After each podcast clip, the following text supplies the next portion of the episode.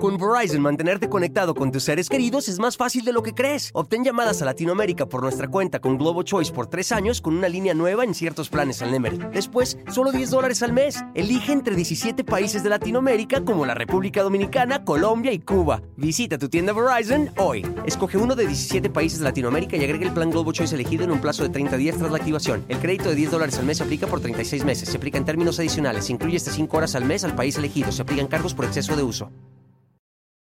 Hola, ¿qué tal? ¿Cómo les va? Me da muchísimo, muchísimo gusto saludarlos, estar con todos ustedes en esta nochecita. Oigan, resulta, resulta que uno de los grandes, grandes, pero de los grandes de la salsa, pues nos contactó nos contactó y entonces pues nos dijo algunas cosillas. Ahorita les voy a platicar absolutamente toda la historia de qué se trata y es algo que de verdad uno se siente muy, muy, muy bien cuando hay este tipo de situaciones. Ahorita les voy a contar. Pues resulta que con todo y todo, a pesar de la pandemia y a pesar de todas estas cosas que nos están acosando y que nos están pues causando pues lo, lo de todos los años, ¿no? Con las temporadas de lluvias y con la pandemia, pues resulta que ahí tienen que la gente se sigue yendo de vacaciones. Siguen yendo pues a muchos a muchos lugares y sobre todo a las playas. Bueno, miren, uno de los ah, de los lugares consentidos para tomar vacaciones en México, pues son tres, ¿no? Cancún, obligadísimo. Quien no conoce Cancún, o oigan, no conoce México, Acapulco, pues imagínense ustedes el puerto maravilloso y Puerto Vallarta. Bueno, Puerto Vallarta de los lugares, pues digamos que están tomando un auge tremendo, tremendo, tremendo. Bueno, pues ahí tienen que de repente una, una chica de Guanajuato, oriunda de Guanajuato, pues dijo, ¿qué hago en estos días? Tengo tan tantito tiempo libre, pues me voy, ¿no? Unos días para allá, para, para Puerto Vallarta. Ella se llama María Montserrat Muñoz, esta chica. Bueno, pues resulta que se va allá a la playa de Puerto Vallarta.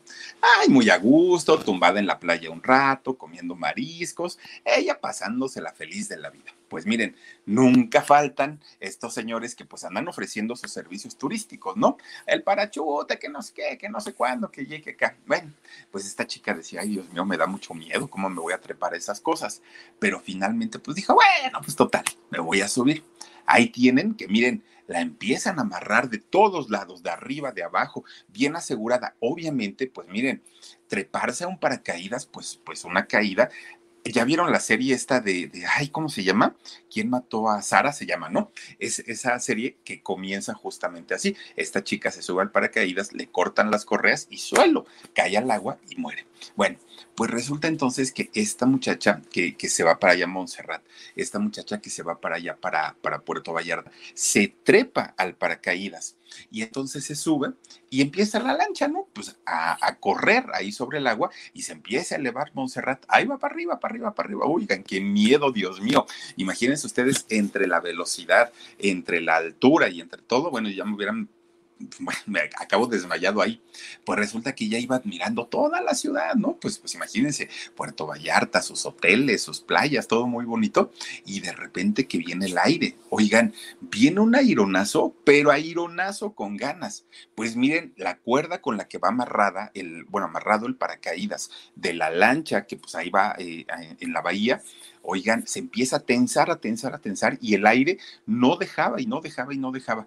Pues empieza poco a poquito a deshilar este, e, esta cuerda hasta que finalmente no aguantó la fuerza del aire, ¿qué creen? Pues que se rompe. Hasta por allá fue a dar la lancha, miren, votó porque imagínense de lo tenso que iba. Y esta muchacha, Montserrat, 21 años tiene esta muchacha, y se va, ¡fum! Pues imagínense ustedes, Dios mío, perdonen, ya no tira aquí todo, perdónenme ustedes. Oigan, resulta entonces que empieza eh, esta chica a volar sin dirección, porque pues obviamente estaba guiada por, por, los, por la lancha.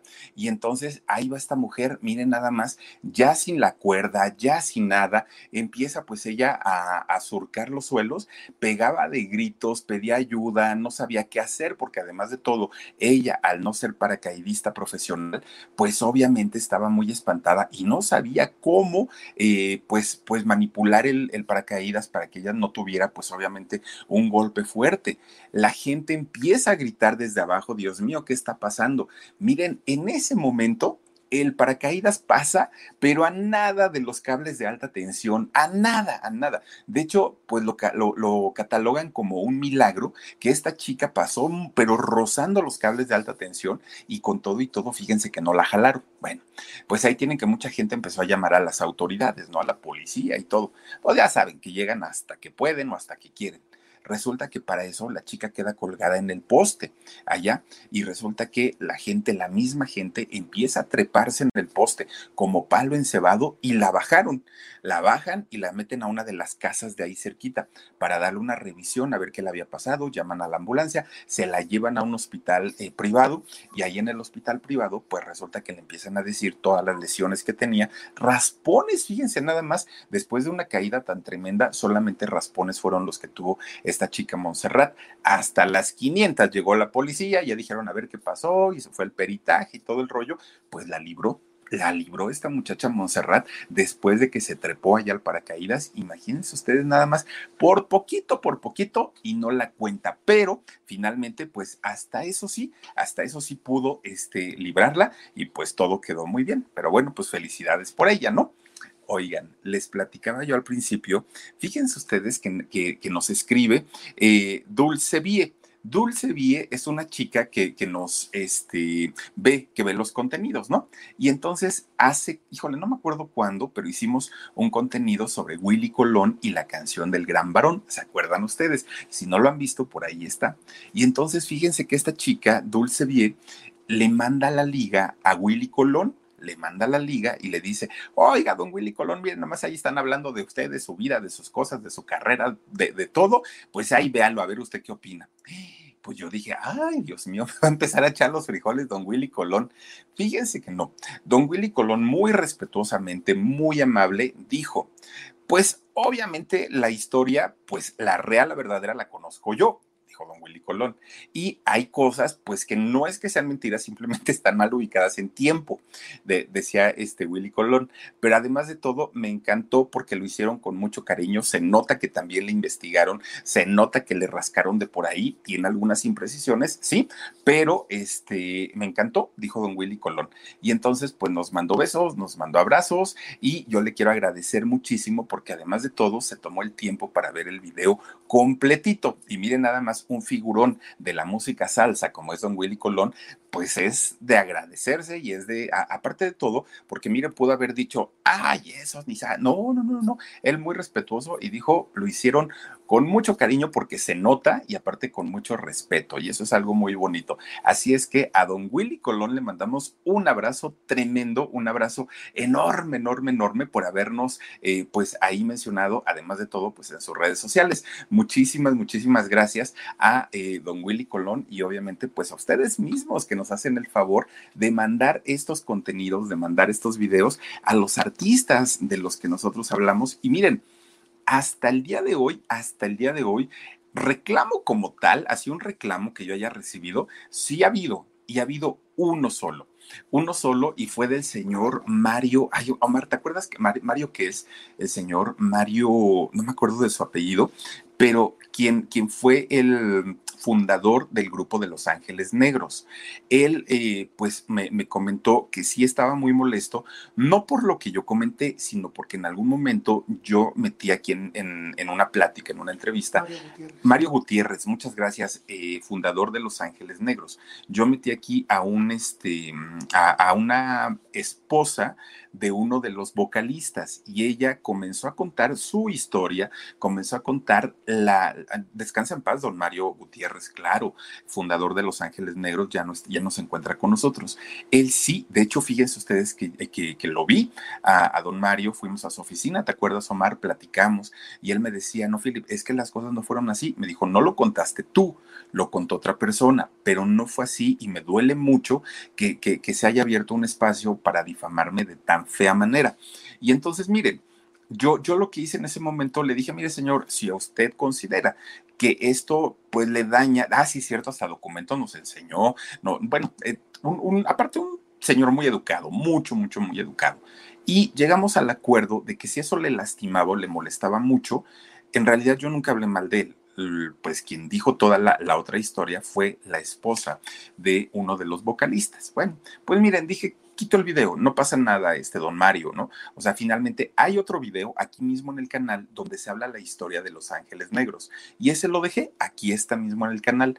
Pero la otra que fue una entrevista con, con, con otra persona me dijo, es que de verdad, si yo supiera que en realidad las cosas así pasaron, bueno, pues ya me aguanto. Con Verizon, mantenerte conectado con tus seres queridos es más fácil de lo que crees. Obtén llamadas a Latinoamérica por nuestra cuenta con Globo Choice por tres años con una línea nueva en ciertos planes al Nemery. Después, solo 10 dólares al mes. Elige entre 17 países de Latinoamérica como la República Dominicana, Colombia y Cuba. Visita tu tienda Verizon hoy. Escoge uno de 17 países de Latinoamérica y agrega el plan Globo Choice elegido en un plazo de 30 días tras la activación. El crédito de 10 dólares al mes se aplica por 36 meses. Se aplica en términos adicionales. Se incluye hasta 5 horas al mes al país elegido. Se aplican cargos por exceso de uso. Pero no fue así. Entonces llegamos al acuerdo de no, no este, dejar el video, se retiró y punto. Ha sido el, el, único reclamo que sí he tenido a lo largo pues, de todas estas historias. Todo lo demás, pues miren, sí, sí es bonito y sí es padre porque a veces yo me entero que ya lo vio fulanita, que ya la vio tal persona, que esto, que el otro, y, a veces pues los comentarios son muy halagadores como en este caso del señor Willy Colón. Así es que muchísimas, muchísimas gracias porque todavía escribió ahí don Willy y dijo, lo que me encantó es que resaltó muchos puntos muy importantes de mi vida, de mi trayectoria, y eso me gustó muchísimo. Lo que luego no les gusta tanto es cuando se cuentan las cosas como, como tipo de que eran muy pobres, de que venían de abajo, de que batallaron. A veces eso no les gusta mucho. Y por eso muchas veces en las entrevistas tampoco lo cuentan. Pero en este caso, miren, don Willy Colón, un tipazo, un señorón, y no me gustaba la salsa, pero a partir de ahora mañana escucho el gran varón. Eso que ni. Así es que bueno, y oigan, fíjense ustedes que la historia que tenemos para esta noche, Dios mío, una, una historia bien interesante, bien, bien, bien interesante.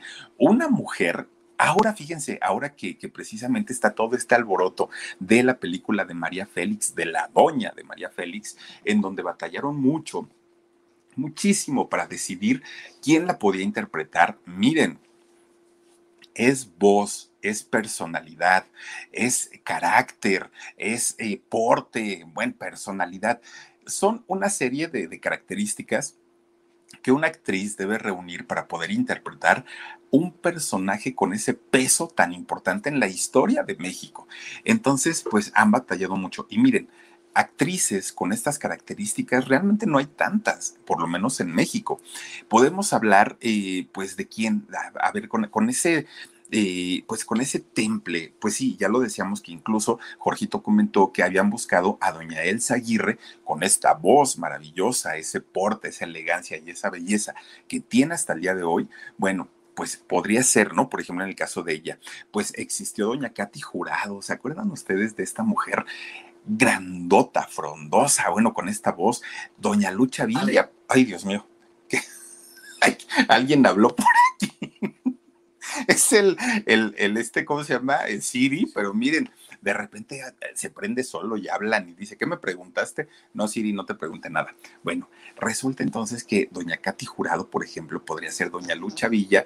Oigan, esa voz maravillosa, esa personalidad, esa manera, sí, todos, esa manera de, de, cantar, de hablar, son de estas personas de verdad que uno dice, caramba, doña María Rubio, como Catalina Krill, Ofelia Gilmain, doña Ofelia Gilmain, ya todas ellas en paz descansen, pero fíjense, este tipo de personalidad tan fuerte, tan dura, no era tan común.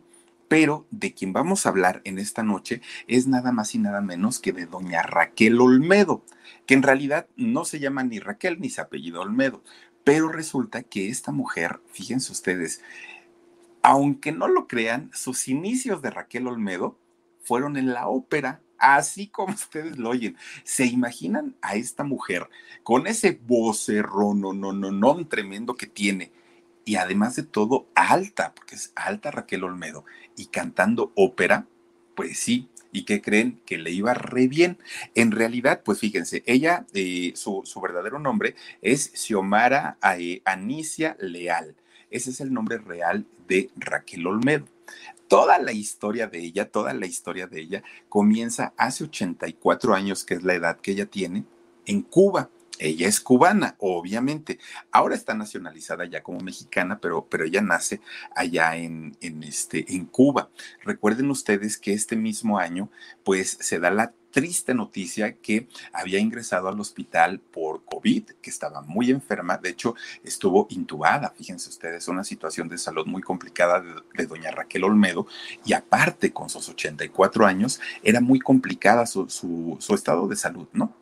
Pues luego, luego salieron por ahí un montón de actrices, ¿no? A decir, es mi amiga, está perfecta, no tiene nada, que ya sabes, ¿no? Este, pues a contar, entre ellas Susana Zabaleta. Bueno, pues resulta que miren, así, pero así, así, salió luego, luego Doña Lolita de la Colina. ¿Que quién es Doña Lolita de la Colina? Bueno, yo les puedo asegurar que por lo menos una canción de Doña Lolita de la Colina han cantado en su vida ustedes y ni saben que es composición de ella. Una de las mejores, mejores compositoras mexicanas. Lolita de la Colina, el respeto, y vamos a hablar pronto de ella, de Lolita de la Colina, el respeto como compositora lo tiene y de muchas, de muchas generaciones. Pues ni tarda ni perezosa sale doña Lolita de la Colina a decir, ni es cierto, Susana Zabaleta ni la conoce, ni se habla, ni son amigas, ni nada, nada, nada, nada. Entonces, ni que ni vengan a decir nada. Y yo, dijo Lolita de la Colina, sí les puedo confirmar que Raquel Olmedo está hospitalizada, está intubada, su situación es complicada, pero está estable. Entonces, pues ni se preocupen, ustedes ya cualquier cosa, pregúntenme a mí y no anden preguntando por otro lado porque ni saben. En realidad, Raquel es tan discreta y sus amigos los cuenta con los dedos de una mano. Entonces, eso de que todo mundo levantó luego, luego el brazo y dijo, yo la conozco y mi gran amiga, eso no es cierto. No, no, no, dijo Lolita de la Colina. Bueno, pues miren, tanta era la, la, situación desfavorable que tenía de salud doña Raquel Olmedo, que resulta que contra todo pronóstico empezó a recuperarse, empezó a recuperarse, a sentirse mejor, hasta que finalmente salió y su, su recuperación hoy por hoy está pues ya en su casita. Ella ya está muy, muy, muy tranquilita, ¿no? Y obviamente pues tratando de recuperarse. Fíjense que cuando nace allá en Cuba, este, Xiomara, porque pues es el nombre, el nombre real, resulta que pues su familia era chiquita, dos hijos, eh, Raquel y un hermano, nada más, era la única familia, pero sus papás, fíjense que andaban ya en el rollo de la artisteada, conocían de hecho eh, a mucha gente que se dedicaba a lo artístico y para ellos no era como una novedad. Resulta que cuando nace Xiomara, ¿a quién creen que le piden de favor que sea su madrina de bautizo?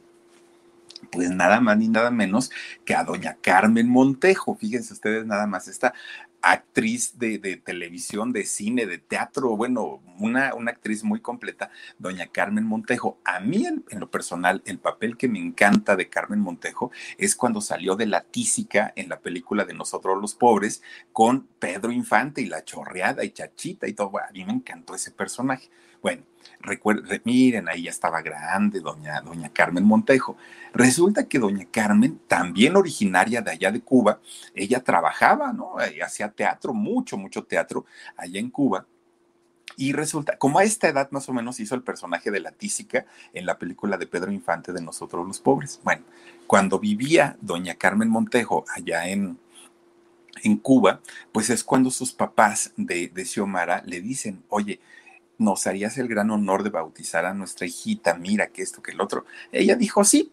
Bueno, pues se convierte en la madrina de bautizo de este Xiomara. Pero fíjense, conforme empieza a crecer Xiomara, todo le interesó, menos el mundo del espectáculo, ni porque su madrina era Carmen Montejo, ni nada. Dijo, ay, no, no, no. Y se ponía a jugar, de hecho jugaba con los niños, jugaba con los chamacos y molestaba a las chamacas, era tremenda, muy respetuosa, pero eso sí, andaba siempre molestando a todo mundo.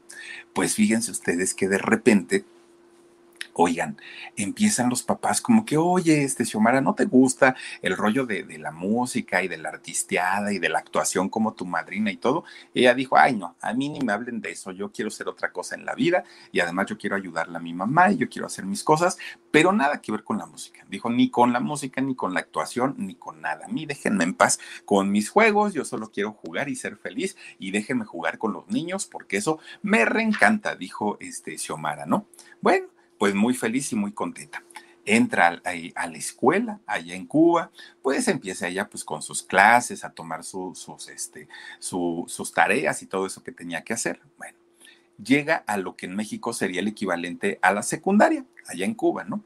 Pues resulta que entra, este, ya estando allá en la secundaria, fíjense que le empiezan a hacer la idea como de querer hacer algo en, el mundo del, de, de la artisteada, pero dijo, yo no quiero ser actriz como mi madrina, yo no quiero andar ahí en el teatro y brincando y todo, no, no, no, no, no.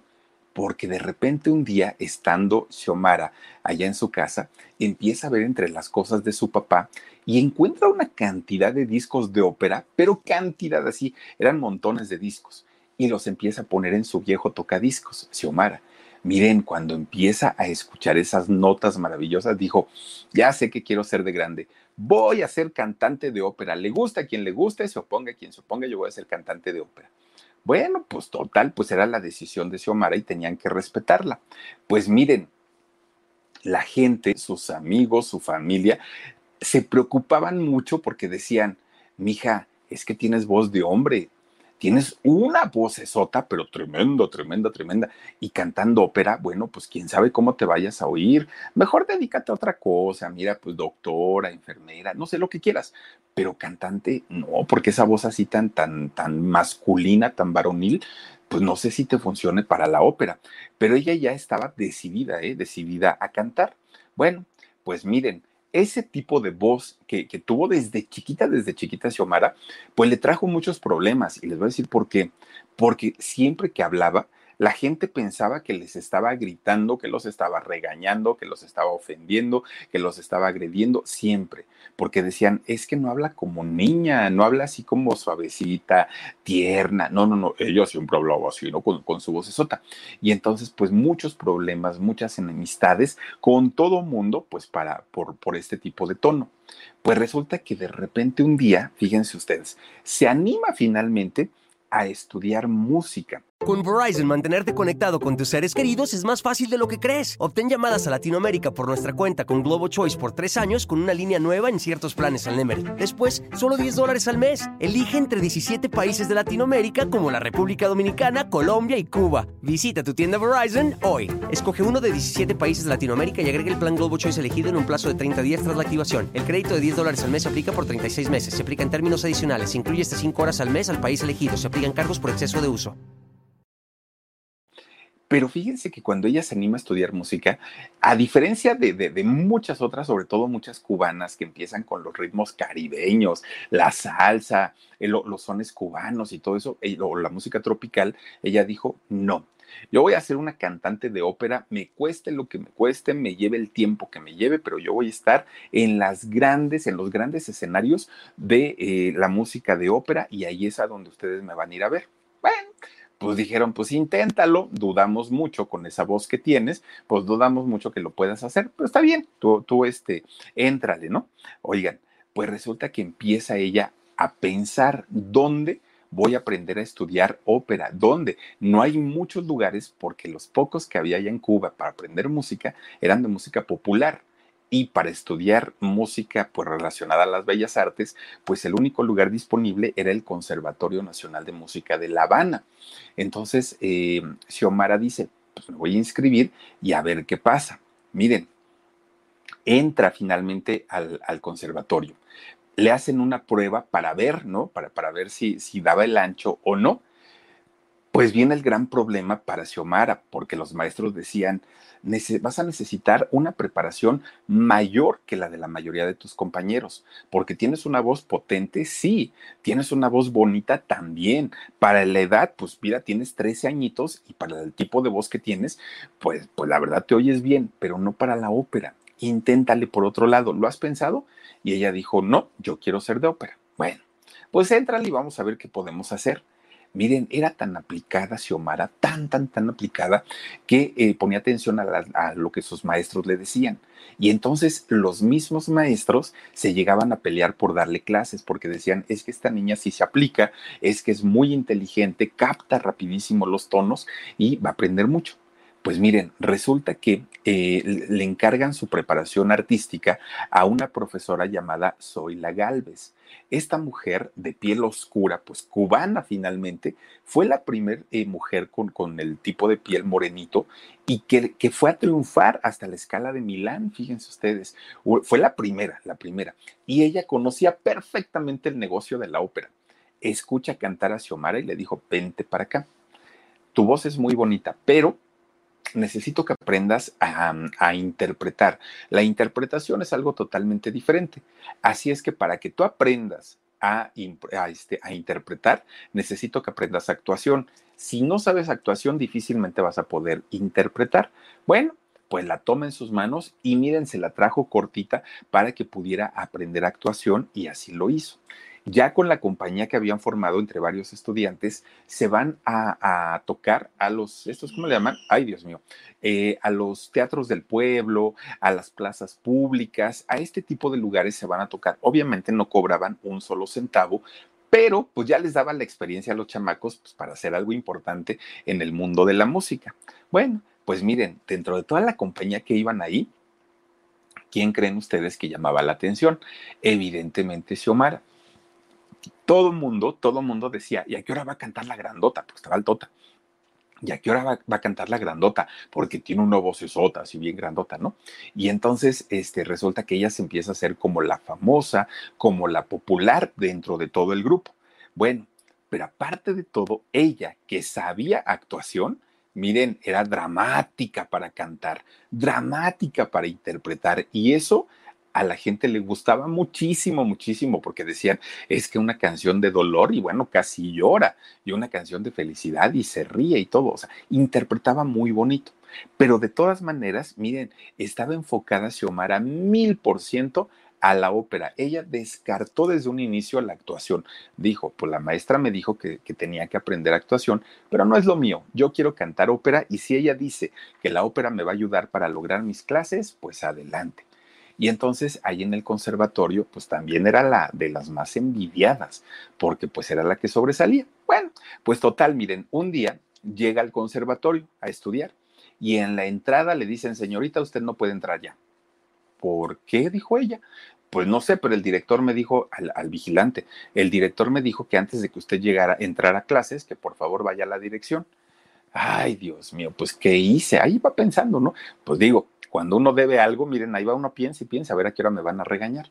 Dijo Xiomara, pues es que qué fue lo que le pegué la cola de burro al maestro, qué hice, qué hice, Dios mío. Pues total, ahí va, piensa y piensa. Cuando entra a la oficina del director, el director le dice, eh, necesito platicar contigo. Fíjate que hay una compañía muy importante de teatro aquí en La Habana y están solicitando talento. Yo le hablé a los directores de esta compañía de ti porque tienes talento, porque creo en ti y porque quiero que vayas eh, con ellos a trabajar. Y Xiomara dijo, no, maestro, no, no, no, no, está usted pero si bien tocadito de la cabeza. ¿Cómo cree? Yo quiero ser cantante de ópera, no quiero andar ahí en, en las carpas y eso. No, eso no es lo mío. Muchas gracias, pero con permiso. Pues ahí tienen que el maestro le dijo, ¿qué? ¿No te crees capaz? ¿No crees, que, no, ¿No crees ser tan buena? ¿Todo lo que has aprendido aquí no te ha servido para nada? Está bien, si no eres tú, voy a mandar a otra. Y entonces Xiomara, pues le dio donde más le duele, ¿no? Pues Xiomara dijo, Xiomara, perdón, dijo, pues, pues bueno, maestro, me está obligando porque en realidad no es que quiera hacerlo, pero pues vamos a ver de qué se trata. Yo voy a llegar ahí y a ver qué pasa. Tenía 13 años. Entonces fue y habla con su mamá. Mamá, fíjate que me están recomendando el teatro y no sé qué, y no sé cuándo. Dijo la mamá, pues me hija, si no te gusta, pero el maestro te está diciendo, yo te acompaño, vamos para que no vayas solita. Y ahí van las dos a formarse, a hacer el casting o la prueba. Ella ni sabía qué iba a hacer, ¿no? Y entonces pensó y dijo, a lo mejor lo que quieren es que yo cante en esa obra. Si es así, uy, pues desde ya les digo que sí. Bueno, llegan y entonces le dan una hoja con un, con un libreto de lo que ella tenía que decir. Y entonces, pues temblando, este, Xiomara, porque decía, no lo estudié, no sé de qué se trata, pues lo, lo voy a improvisar, está bien pues miren, sale temblando, temblando, temblando a hacer su prueba, ¿no? Y entonces estaba leyendo sus líneas. Miren, apenas llevaba dos líneas leídas cuando le dicen, ah, señorita, listo, muchas gracias, este, ya bájese, por favor. Y dijo Xiomara, no, total, yo ni quería venir. Y le dijeron, es que sabe qué, ¿dónde aprendió a declamar? Y dijo ella, pues en el conservatorio, ahí aprendí a declamar, a decir poesía, a, este, a cantar y a todo eso. Ah, perfecto. Pues eso que tiene usted en sus manos, estúdielo mucho, porque es su libreto para la obra que ya se va a presentar y en donde usted ya forma parte de la compañía. Y dijo ella, pero es que yo aquí no veo que, que haya alguna letra de una canción que voy a cantar. Y le dije, no, no, no, aquí no se canta. Esto es un show cómico, mágico, musical y aquí no se canta. Entonces, este, resulta que lo que va usted a hacer es actuar. Pues dijo ella, pues, pues ya qué hago, pues no soy actriz, pero pues si ya me están diciendo que además de todo, pues ya me quedé, pues órale, pues lo hago. Yo pensé que era nomás una prueba. No, se queda Xiomara ya finalmente pues trabajando en esta compañía de, de teatro. Oigan, pues a su cortísima edad, Xiomara en Cuba ya era un personaje. Tan es así que le dieron un programa de televisión para ella solita por esta personalidad tan imponente que tenía, ¿no? bueno, y que sigue teniendo. Pero imagínense ustedes, bien chiquita, le dieron ese programa de televisión, lo condujo, le fue muy bien, se quitó los nervios para hacer muchas cosas y entonces resulta que en menos de un año, bueno, Xiomara ya era la mujer más famosa de allá de Cuba y era una fama que muchos cubanos ya hubieran querido tener. Pues resulta, fíjense ustedes, en pleno pues crecimiento de su carrera, en pleno crecimiento de, de, su formación artística, resulta que estalla la revolución cubana. Pues sí, Fidel Castro y todas estas cosas que sucedieron desafortunadamente allá en Cuba y que muchos cubanos pensaron que iba a ser una transformación para bien, para bien de la isla, que les iba a ir mejor y todo. Bueno, la historia no nos deja mentir y el resultado es totalmente diferente a lo que ellos pensaron. Y eso sucede en muchos otros países, no crean que nada más haya en Cuba. Bueno, pues total, eh, Xiomara pues se convierte de pronto en víctima de la revolución cubana. ¿Por qué?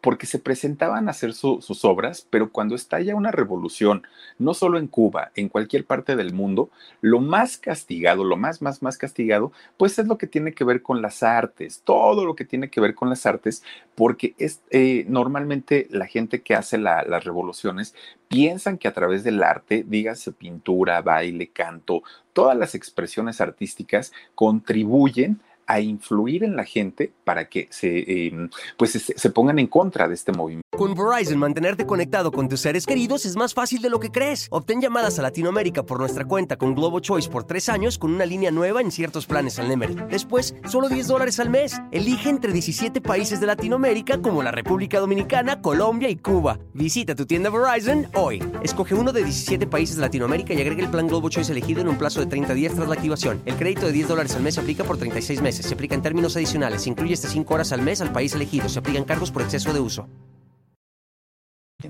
Y entonces todo lo que tenía que ver con obras de teatro, musicales, todo, todo, todo, pues lo empiezan a prohibir.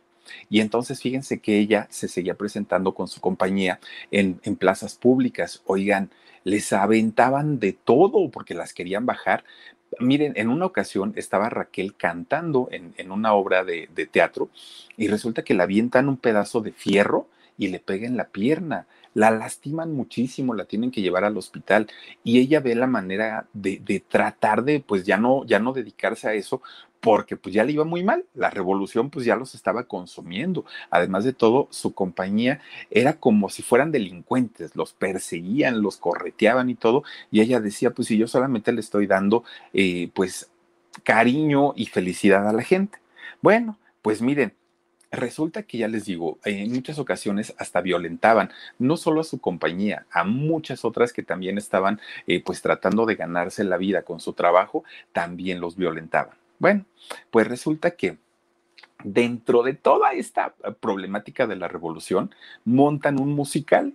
Y entonces ella, pues cuando ya decía que ya no quería hacer nada de la música, nada de nada, resulta que ella dice, pero es musical y yo canto, quiero estar ahí pues ahí la tienen que se mete al musical y ella sabía que incluso su vida peligraba por estar este pues cantando cuando ya estaba totalmente prohibido.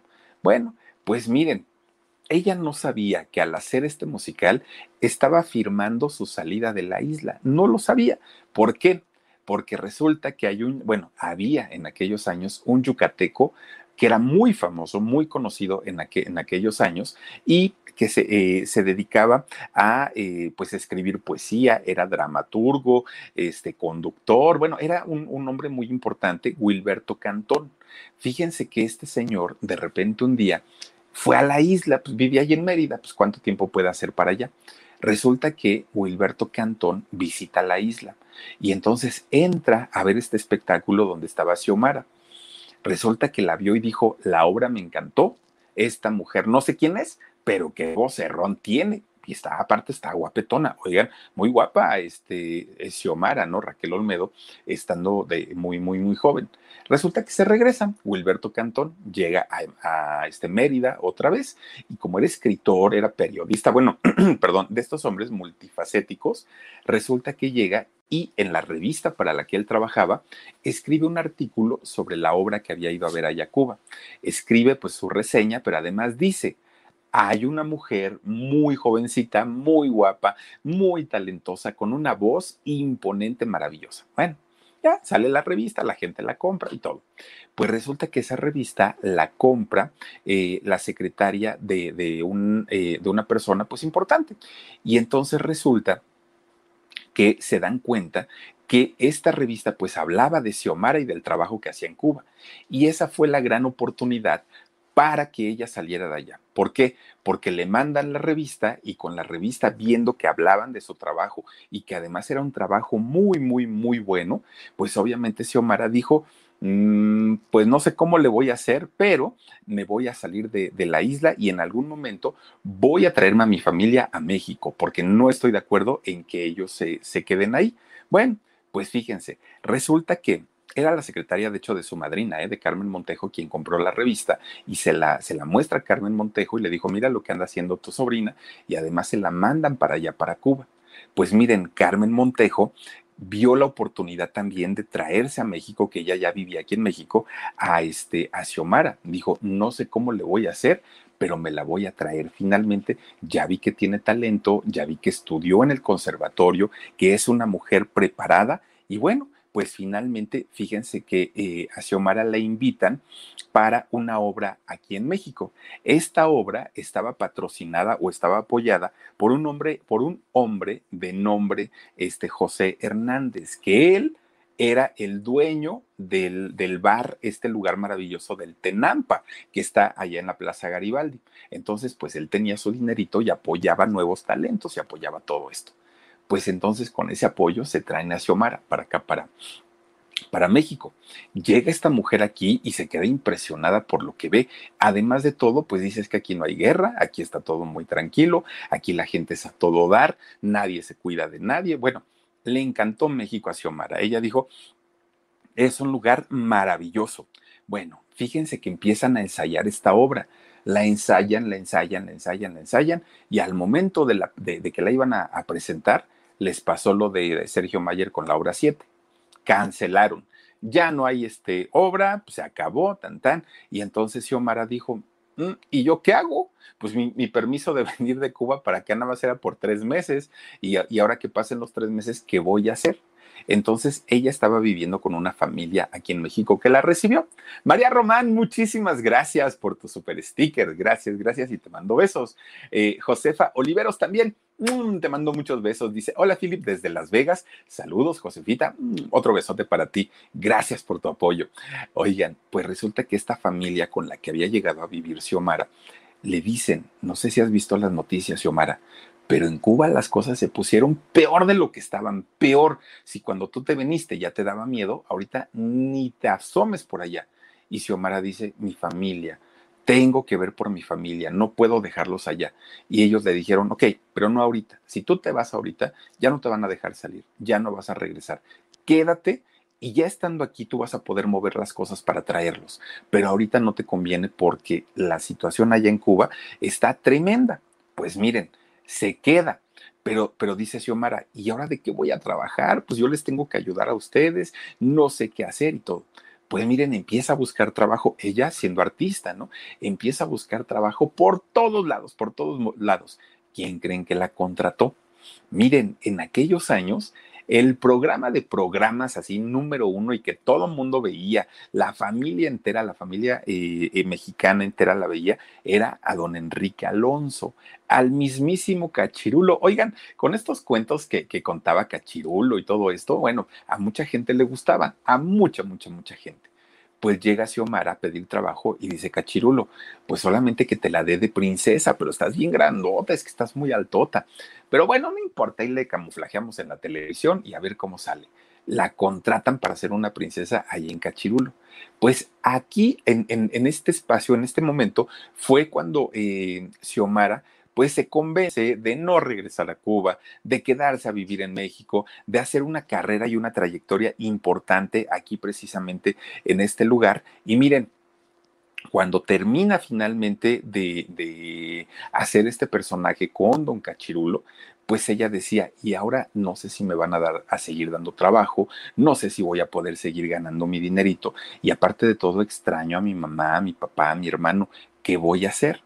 Bueno, pues fíjense ustedes que se queda finalmente y dijo en algún momento voy a regresar por ellos. Pues miren, resulta que empieza a trabajar en una compañía que se llama Teatro Familiar Azteca. Resulta que en esta compañía empieza a trabajar Xiomara y ahí fíjense ustedes que era una, una compañía en donde no ganaba mucho dinero, pero le estaba dando nombre para poder en algún momento hacer trabajos más importantes. Y entonces sus interpretaciones pues les gustaban mucho en una obra de teatro de esta compañía coincide con su madrina, con doña Carmen Montejo. Platican, se reencuentran, se besan, bueno, todo muy bonito, ¿no?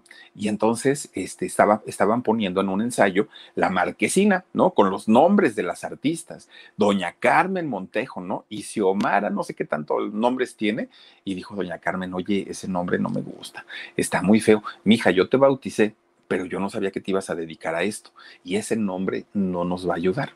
Fíjate que hay una actriz en Francia que se llama Carmen, este, perdón, se llama Raquel, se llama Raquel esta, esta mujer y me gusta, dijo doña Carmen, me gusta mucho, vamos a ponerte de nombre Raquel. Y dijo Xiomara, bueno, pues sí, suena bonito empiezan a buscar qué apellido, apellido, apellido, que no sea como muy común, pero que no sea tampoco que no suene como si no fuera mexicano. Todo. Llegan al, al acuerdo de que Raquel Olmedo sería su nombre.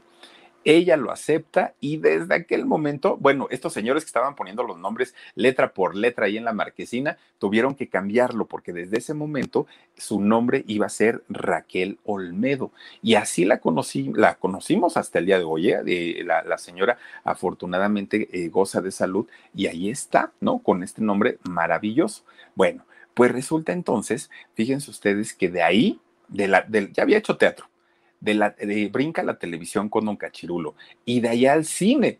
Empieza a trabajar pues con, con artistas muy importantes. Uno de ellos, fíjense que empieza a trabajar, ahí me está sonando algo, quién sabe qué será, em, empieza a trabajar con este, ay, ¿cómo se llama este señor? El, que era diseñador ambos sexos, Mauricio Garcés. Con Verizon, mantenerte conectado con tus seres queridos es más fácil de lo que crees. Obtén llamadas a Latinoamérica por nuestra cuenta con Globo Choice por tres años con una línea nueva en ciertos planes al Nemery. Después, solo 10 dólares al mes. Elige entre 17 países de Latinoamérica como la República Dominicana, Colombia y Cuba. Visita tu tienda Verizon hoy. Escoge uno de 17 países de Latinoamérica y agrega el plan Globo Choice elegido en un plazo de 30 días tras la activación. El crédito de 10 dólares al mes se aplica por 36 meses. Se aplica en términos adicionales. Se incluye hasta 5 horas al mes al país elegido. Se aplican cargos por exceso de uso. Empieza a trabajar con, con, Mauricio Garcés y fue de las mejores experiencias que tuvo Raquel Olmedo, de las mejores. Dijo, es un tipazo, un hombre divertido, un hombre buena onda, sonreímos toda la película, me la pasé increíble. Bueno, la llaman para, para otra película. Eh, era la del el, ¿qué? el condominio, con Sergio en condominio, ¿no? Con Mario Moreno Cantinflas. Oigan, cuando le dicen Cantinflas, ella no se la creía porque de, ella sabía perfectamente quién era Mario Moreno Cantinflas, el famoso mimo de México. Y entonces dijo, si con, con este Mauricio Garcés, pura risa, puro cotorreo, y eso que según él es muy serio, con Cantinflas debe ser maravilloso trabajar con él, debe ser un amor de persona, súper sencillo, ay, yo ya quiero estar ahí en el foro, ¿no? Y entonces le dan su guion para hacer esta película, ¿y qué creen? Pues resulta que empieza a trabajar con Cantinflas, este, Raquel Olmedo, bueno, se encuentra con todo lo contrario, todo lo contrario, un hombre sangrón, egocéntrico, grosero, prepotente, no, no quería convivir con nadie, absolutamente con nadie. Y Raquel decía, y yo que lo quería tanto, y yo que lo admiraba tanto, y a mí que me encantaba tanto. Y entonces Cantinflas, pues él encerrado en su camerino como un pues, actorazo, pero finalmente pues muy payasón, muy, muy, muy payasón. Miren, llegó el momento en el que Raquel llegaba, daba sus líneas y se iba. Ya ni siquiera lo saludaba, ya ni siquiera nada, nada, nada. No quería ni siquiera estar cerca de él a pesar de que Cantinflas pues era el gran mimo de México, de que tenía una fama tremenda, pero Raquel conoció otra parte de Cantinflas, que de hecho no es la única que opinó eso. Recuerdan ustedes que, que Patti Chapoy decía que su primera entrevista había sido con Cantinflas y que ella había pensado en, en que iba a entrevistar a, Mario Moreno, al personaje, a Cantinflas, y resulta que pues se encuentra con este señor tan agrio, tan, tan, tan complicado de carácter y ella se queda con un muy mal sabor de boca. Pero pues Mario Moreno Cantinflas no era México, era mexicano, no era México. Entonces ella toma la decisión de decir, pues si tengo la oportunidad y me apoyan, me nacionalizo mexicana. Sí, el señor es todo lo que quieran, pero pues ya ni voy a trabajar con él. Entonces yo quiero ser mexicana porque todos los mexicanos, a excepción de Mario Moreno Cantinflas, son una belleza de personas. Son cálidos, amables, buena onda y por eso me quiero nacionalizar mexicana y porque ya no quiero regresar a Cuba. Están las cosas bien feas. Y entonces fíjense que sí, le tramitan, tenía dos años de vivir en México y le tramitan su, su este, nacionalidad como mexicana, se queda feliz de la vida. Pero había un problema su papá, su mamá y su hermano, que era toda la familia, no tenía tíos, primos, nada, nada. Era su única familia, estaban en, Cuba. Y ella sabía perfectamente que la situación en Cuba se había puesto peor todavía que cuando ella llegó a vivir aquí. Y entonces fíjense que siendo pues ya una actriz importante, resulta que habla con la gente de relaciones exteriores y les platica la situación de su familia y que ella aquí estaba sola y que la mamá y el papá y todo. Y le dicen, órale, va, tráitelos, te damos chance y te extendemos pues un, un documento en donde nosotros estamos aceptando que los traigas para acá. Se pone feliz y brinca de, de, gusto. Pero resulta que había un problema al vivir sola en México, ella tenía que hacerse cargo de ella misma. Tenía muchos gastos y sobre todo en la época en la que no trabajó, pues debía su dinerito. Entonces, cuando rompe el cochinito para traerse a su familia de allá de Cuba, resulta que no tenía. No le alcanzaba, no le alcanzaba y tenía el permiso en la mano para traerse a su mamá, a su papá y a su hermano, pues no tenía dinero. Híjole, pues miren, empieza ella a generarse un problema emocional tan fuerte, tan severo, porque decía, no puede ser posible que, que no me los pueda traer la manda a llamar Valentín Pimstein, este eh, productor chileno tan, tan, tan exitoso, y resulta que la contrata para hacer una telenovela. Pues estaba haciendo la novela Raquel Olmedo y no se concentraba, estaba en otro rollo, estaba en otro boleto. Y entonces Valentín le decía, ¿qué tienes, mija? No, nada, señor, estoy bien. Bueno, hasta que un día se decide y le dice, es que fíjese que el gobierno me dio un papel para traerme a mi familia, pero no puedo porque no tengo dinero, no me alcanza, o sea, no, no, no, no cuento con lo suficiente. Pues Valentín, con tal de que le sacara el trabajo como él quería, que le da el dinerito para que se trajera a la familia, pero ya había pasado tiempo. Pues ahí tienen que Raquel, bien feliz de la vida, se trae a su familia, pero cuando llegan, híjole, se encuentran con una mujer con, una mujer hablando de la mamá, del papá y del hermano, muy desmejorada, muy, muy, muy desmejorada. Rafaela Ramos dice, nos desvelamos viéndote, pero vale, vale la pena. Saluditos desde Apodaca, Nuevo León. Gracias, Rafaela, te mando muchos besotes. Oigan, pues resulta que se traen a la familia, pero cuando la familia llega, llegan en estado de desnutrición, llegan muy enfermos, las medicinas eran siguen siendo incosteables allá en, en, Cuba. Cualquier enfermedad, bueno, es una fortuna lo que tienen que invertir, mal alimentados, trabajando en exceso, llegan muy mal, muy, muy mal de salud. Oigan, ¿van ustedes a creer que al poquito tiempo de que llega la familia de Raquel Olmedo, mueren los tres? Los tres, el papá, la mamá y el hermano. Y Raquel, bueno, se queda con esta mala experiencia, mala pues mala sensación de decir, ¿por qué? O sea, ¿por qué no pude traérmelos antes? Los pude haber, bueno, ya como haya sido, no pudo.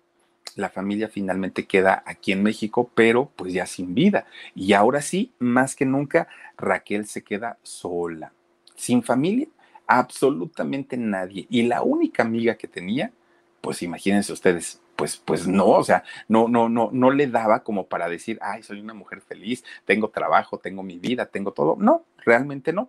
Y ella se queda, entra, de hecho, en una tremenda depresión tremenda que le duró muchísimo, muchísimo tiempo porque pues no, no tenía con quién desahogarse, estaba pasándosela muy, muy, muy mal. Bueno, pues miren, resulta que entonces en, en una ocasión, pues este Raquel estaba pues pues deprimida, ¿no? Estaba muy muy muy mal, estaba ahí en su en su casa, pero ella dijo, "Yo no me puedo dejar deprimir y no me puedo dejar tirar." Y entonces lo que hizo fue meterse a trabajar pero a marchas forzadas, se obsesionó por el trabajo. Cualquier papel que le daban para trabajar, ella lo tomaba, fuera bueno, fuera malo, no le importaba, ni siquiera le importaba el dinero, lo que le importaba era mantenerse ocupada, mantenerse pues en actividad para que la depresión no le pegara tan feo como normalmente le estaba pegando. Bueno, pues ella seguía trabajando. Pues resulta que un día, fíjense que estaba en su casa Raquel Olmedo, pues deprimida, triste y todo y entonces ella tenía una amiga, que era la que yo les decía. Pues resulta que le habla por teléfono esta amiga y le dice, Raquel, escucha esto que te voy a poner y tú me dices, a ver qué piensas. Sí, está bien. Y entonces Raquel escucha, ¿no? Por el teléfono. Y estaba mitad mujer, mitad gaviota. Y ahí está la, la canción. Bueno, cuando escucha esa canción, Raquel Olmedo se queda así como que, ¿eso quién lo canta? No, y le dice la amiga, no, no, no, ¿qué te pareció? Esto es un hitazo, esto es un éxito, es una letra maravillosa. Por favor, dime quién la compuso, porque quiero ir a, este, a pedirle su autorización para que me deje cantarla y, y obviamente pagarle sus derechos de autor. Y entonces la amiga le dijo, ¿qué crees, Raquel? Fíjate que aquí conmigo, pues está la compositora. ¿Cómo crees? Sí, está aquí conmigo, te la voy a pasar y ya tú platicas con ella y a ver si llegan a un acuerdo. Bueno, pues la compositora era nada más ni, menos que Lolita de la Colina. Bueno, esta gran, gran, gran compositora. Pues resulta que, miren, empiezan a platicar y desde ese momento hubo un clic que fue más allá de todo, de todo, del trabajo, de la música, de la amistad, de todo, de todo. Fue una conexión tremenda, tremenda, dirían por ahí, almas gemelas, ¿no? Y entonces empiezan ellas a platicar, se hacen grandes amigas. De hecho, hasta el día de hoy, la más grande amiga de Raquel Olmedo, Lolita de la Colina. Dos, dos mujeres que, bueno, talentosas las dos, eso indiscutiblemente. Pues miren, resulta que eh, Raquel Olmedo lleva la, canción a, la compañía disquera y les dice, yo quiero grabarla, yo quiero cantar esta canción porque es muy buena, muy, y además ya tengo la autorización de Lolita de la Colina, que es la, la autora. Y entonces en la disquera le dicen, no, Raquel, fíjate que esa canción ya la cantaron dos, dos este, cantantes y pues no tuvieron todo el éxito. Y este, y pues no, además no va con tu tono de voz y todo. Miren, hizo berrinche, pero berrinche, berrinche, Raquel Olmedo y dijo, pues la canto porque la canto. Ya sé que mi voz pues, no va con la canción, pero finalmente yo sí la quiero cantar. Bueno, pues graba la canción, que, que, de hecho fue un disco, y la canción Mitad Mujer, Mitad Gaviota le da el nombre a este disco y tremendo éxito, tremendo, tremendo éxito. Y entonces Raquel tenía que combinar su carrera de, actriz con su carrera de, cantante y ahora se convertiría pues en una, eh, pues en una, una figura importante de la música y de la actuación en la actuación hacía eh, papeles de villana generalmente. O era muy, muy buena o era muy mala. Oigan, hizo por ahí un papel en El Maleficio con don Ernesto Alonso. Ay, Dios mío, si daba miedo, doña Raquel Olmedo. Bueno, pues finalmente fíjense, ella había quedado muy resentida con Cuba, Raquel Olmedo, porque no pudo traerse a su familia en tiempo y cuando se la trajo era demasiado tarde pero de repente tenía esa espinita de decir, quiero recorrer esas calles tan bonitas de cuando yo era niña, quiero ver esos lugares maravillosos y todo. Pues fíjense que en el año 2003 se arma de valor Raquel, Raquel Olmedo, agarra un avión y dijo, me voy a Cuba, quiero revivir estos tiempos bonitos que pasé en mi niñez. Y ahí va y llega para La Habana. Bueno, cuando todavía ni aterrizaban, ¿eh? todavía ni aterrizaban, y empieza llore y llore y llore y llore. ¿Qué le pasa a Raquel Olmedo? Miren, aquella Cuba maravillosa que ella había conocido, cuando ella salió de, la isla con, estos lugares maravillosos, paisajes, casas, todo estaba, estaba en orden, ahora que regresaba en el 2003, parecía un campo de guerra, pobreza, era una Cuba totalmente distinta. Cuando recorre los barrios en donde ella pues se movía cuando era chiquilla, no tenía nada que ver y se queda con un muy mal sabor de boca de todo lo que había ocurrido en la isla durante el tiempo que ella vivió aquí en México. Y entendió perfectamente por qué su familia había padecido y había sufrido tanto, porque la situación allá realmente era complicada a más no poder. Y entonces eh, resulta que dijo, pues ya me voy, me quedo seis días, me regreso otra vez para México y se va al aeropuerto de allá de Cuba, ¿no? Entonces cuando llega a Cuba, eh, perdón, cuando, cuando llega al aeropuerto le piden su pasaporte, que pasaporte mexicano, porque ella ya está nacionalizada como mexicana. Pues resulta que lo empiezan a ver, a ver, a ver ahí en la aduana. Y le dicen, ¿sabe qué? Tenemos un problema con su pasaporte. No sé qué, qué, tenga este pasaporte, pero hay algo mal aquí. Entonces, pues en calidad de mientras, quédese aquí, no se me mueva y ahí se nos va a quedar. Y Raquel dijo, pero ¿qué pasó? Miren, perdió su avión, eh, eh, le hicieron pasar una de corajes, ya no la dejaban salir de allá de Cuba porque al haber nacido allá, pues dijeron, pues eres cubana, no puedes salir. Dijo, sí, pero soy nacionalizada mexicana. Pues total, a tanto y tanto y tanto y tanto, la dejaron salir. Desde ese momento Raquel dijo, mm, mm, no, ya no. Ni mis raíces son cubanas, nada, nada, nada. Yo soy mexicana 100% y me vale gorro lo que digan y lo que piensen, porque pues me están tratando muy mal allá y, no, no, no, esto no se vale. Pues miren, finalmente Raquel Olmedo, pues fue la única, la última vez que, visitó por allá este, su, su país, Cuba, y ya no le quedaron ganas a, este, a Raquel.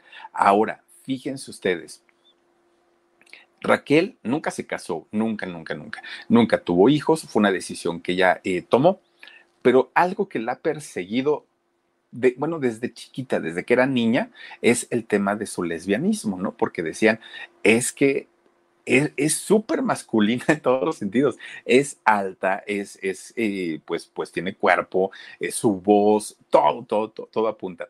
Al día de hoy, pues es un tema que a ella no le causa ningún problema, ninguno. O sea, ella nunca ha confirmado, nunca ha desmentido. También debemos tomar en cuenta que pues ella tiene 84 años las cosas se manejaban totalmente diferentes en, en, en ese tiempo.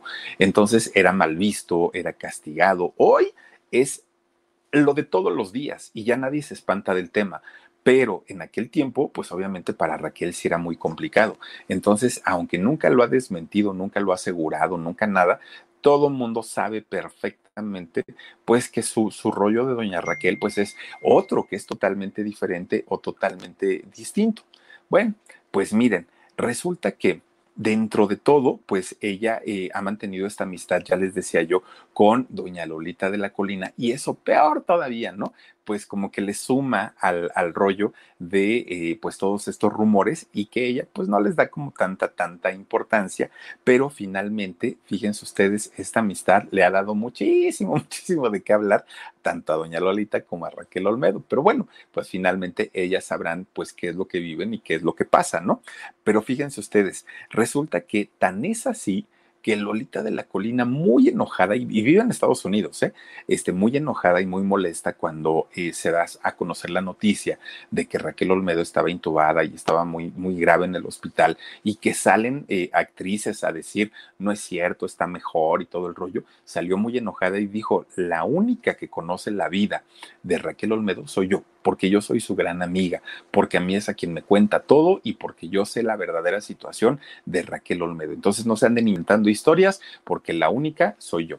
Y Lolita de la Colina se ha sentido siempre muy orgullosa de esta gran amistad que tienen, eh, pues hasta el día de hoy, estas dos mujeres muy talentosas. Y ya les digo, vamos a hablar pronto de, de, Lolita de la Colina, porque tiene además de todo una historia de vida fascinante, realmente muy, muy, muy fascinante. Hoy, doña Raquel Olmedo, hoy, al día de hoy, se encuentra en su casa, está muy tranquilita, está muy a gusto, está recuperándose de esta mugrosa enfermedad del COVID y ya está pues obviamente en otro rollo. Está ya con 84 años, muy bien conservada doña Raquel Olmedo, pero finalmente fíjense nada más, ella cantante de ópera, después tuvo que entrarle a la actuación y en la actualidad pues bueno, ya vive pues ahora sí que de sus rentas, pero le deseamos que donde esté doña Raquel Olmedo, pues eh, se encuentre muy bien, se la pase muy bien y sobre todo, pues un agradecimiento por todo lo que ha aportado pues al, al mundo del espectáculo en México y pues en parte del mundo, ¿no? También, porque es una actriz bastante, bastante importante. Pero bueno, pues miren, ahí está la historia de doña Raquel Olmedo, esta mujer cubana, no, no es mexicana, ahora sí es nacionalizada mexicana, pero nació allá en Cuba. Así es que yo espero que les haya gustado la historia de esta mujer talentosa y por lo pronto, pues vamos a mandar saluditos para quienes están conectados con nosotros esta noche aquí en el canal del Philip y tenemos, a ver si me ayudan a poner saluditos por favor, si no los agarramos de aquí. Ah, dice Lilian Rivera Castro, dice redondo para productora 69, micrófono de oro, felicitación de Willy Colón, el bebé Roque recuperándose en casita. Muchas felicidades, se merecen eso y mucho más. Oigan, fíjense ustedes que en la tarde me, me, escribe Jorgito, justamente, pues yo que tendría como media hora de haber acabado el en shock, y ya me dijo, Filip, mi bebé Roque salió perfecto, está pues ya en casita, está dormido porque todavía tenía lo de la anestesia, pero está muy bien y eso de verdad nos llena muchísimo, muchísimo de felicidad y de alegría porque efectivamente, y sí, Rosalía Baun eh, nos, nos convoca a entregarnos el micrófono de oro a Jorgito Carvajal y a Felipe Cruz, el Philip,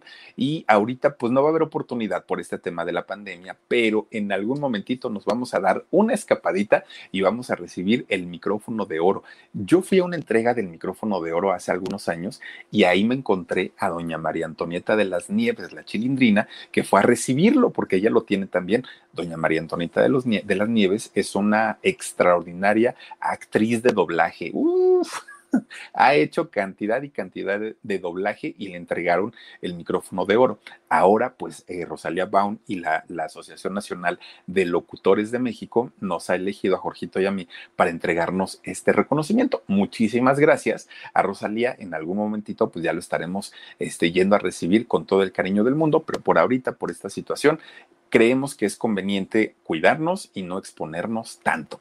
Dice, eh, a ver, América Quiroz Jiménez, gracias por unirte con nosotros como miembro nuevo aquí en el canal del Philip, te lo agradezco muchísimo. Sandrita Leticia Alcántara Moreno dice, Philip, te mando un beso y mis mejores deseos para Roque Bebé. Mm, yo te mando besos, Sandrita, gracias por acompañarnos. Eh, Candy Cometa dice, Batman, aquí está tu batichica. Anda, pues, pues miren, miren, ay, nada más que, que, que no me salgan tan, tan, tan arriba porque, Dios mío. Están enormes. El vitaminino, Philip. Una chiripiorca a mi gatita Gigi. Tu gatita Gigi, dices. Y a mi perrita Fifi, te queremos. Gracias. Mira, les vamos a mandar dos. Una de un lado y otra del otro porque son dos. Muchísimas gracias, mi querida Elvita, te mando muchos besos y a tus nenas. Dice mi amor, don Alex, aquí están. Bueno, dice, buenas hermanas, Felipe con salsa. Felicidades por el premio que se ganaron tú y la bonitilla esa. Dice, pero qué feas de modos son con mi amor, don Alex. Dice, porque él sí tiene pegue pues para yo, yo lo dije hace ratito, siempre hay un roto para un descosido, eso se los dije siempre. Nada más que también les digo yo que si van a agarrar al don Alex, trátenlo con cariño, porque miren, a su edad ya la osteoporosis ya le pega al don Alex. Entonces, pues nada más cuídenmelo mucho, pero ahí se los encargamos. Brenda Sanz González dice: Yo me apunto de novia de mi guapo Philip. Dice: No te preocupes, yo no me desaparezco. Un saludito desde Tijuana. Gracias, Brenda. Mm, te mando muchos besos por acompañarnos. Y por último, a ver, tenemos a Rosa Ramírez. Dice: Gracias a Dios que salió bien. Sí, fíjense que sí, afortunadamente, y siempre es un riesgo, ¿no? Pero finalmente sale muy bien el niño Roque y les agradecemos a todos ustedes, a todas ustedes, por sus buenos deseos en todos los sentidos. Muchísimas gracias por haberse conectado esta noche con nosotros aquí en el canal del Philip. Gracias por suscribirse, gracias por dejarnos sus comentarios y les quiero, este, los quiero invitar, las quiero invitar a que el día de mañana nos acompañen a las 2 de la tarde, programa en shock, y a las 10 y media aquí nuevamente en el canal del Philip. Vaya historia que les tenemos preparada. Ojalá nos puedan acompañar. Cuídense mucho, que descansen rico. Mm, les mando muchos besos y si Diosito quiere, mañana aquí nos conectamos. Nos vemos. Hasta la próxima. Adiós. Con Verizon, mantenerte conectado con tus seres queridos es más fácil de lo que crees. Obtén llamadas a Latinoamérica por nuestra cuenta con Globo Choice por tres años con una línea nueva en ciertos planes al Nemery. Después, solo 10 dólares al mes. Elige entre 17 países de Latinoamérica como la República Dominicana, Colombia y Cuba. Visita tu tienda Verizon hoy. Escoge uno de 17 países de Latinoamérica y agrega el plan Globo Choice elegido en un plazo de 30 días tras la activación. El crédito de 10 dólares al mes se aplica por 36 meses. Se aplica en términos adicionales. Se incluye hasta 5 horas al mes al país elegido. Se aplican cargos por exceso de uso.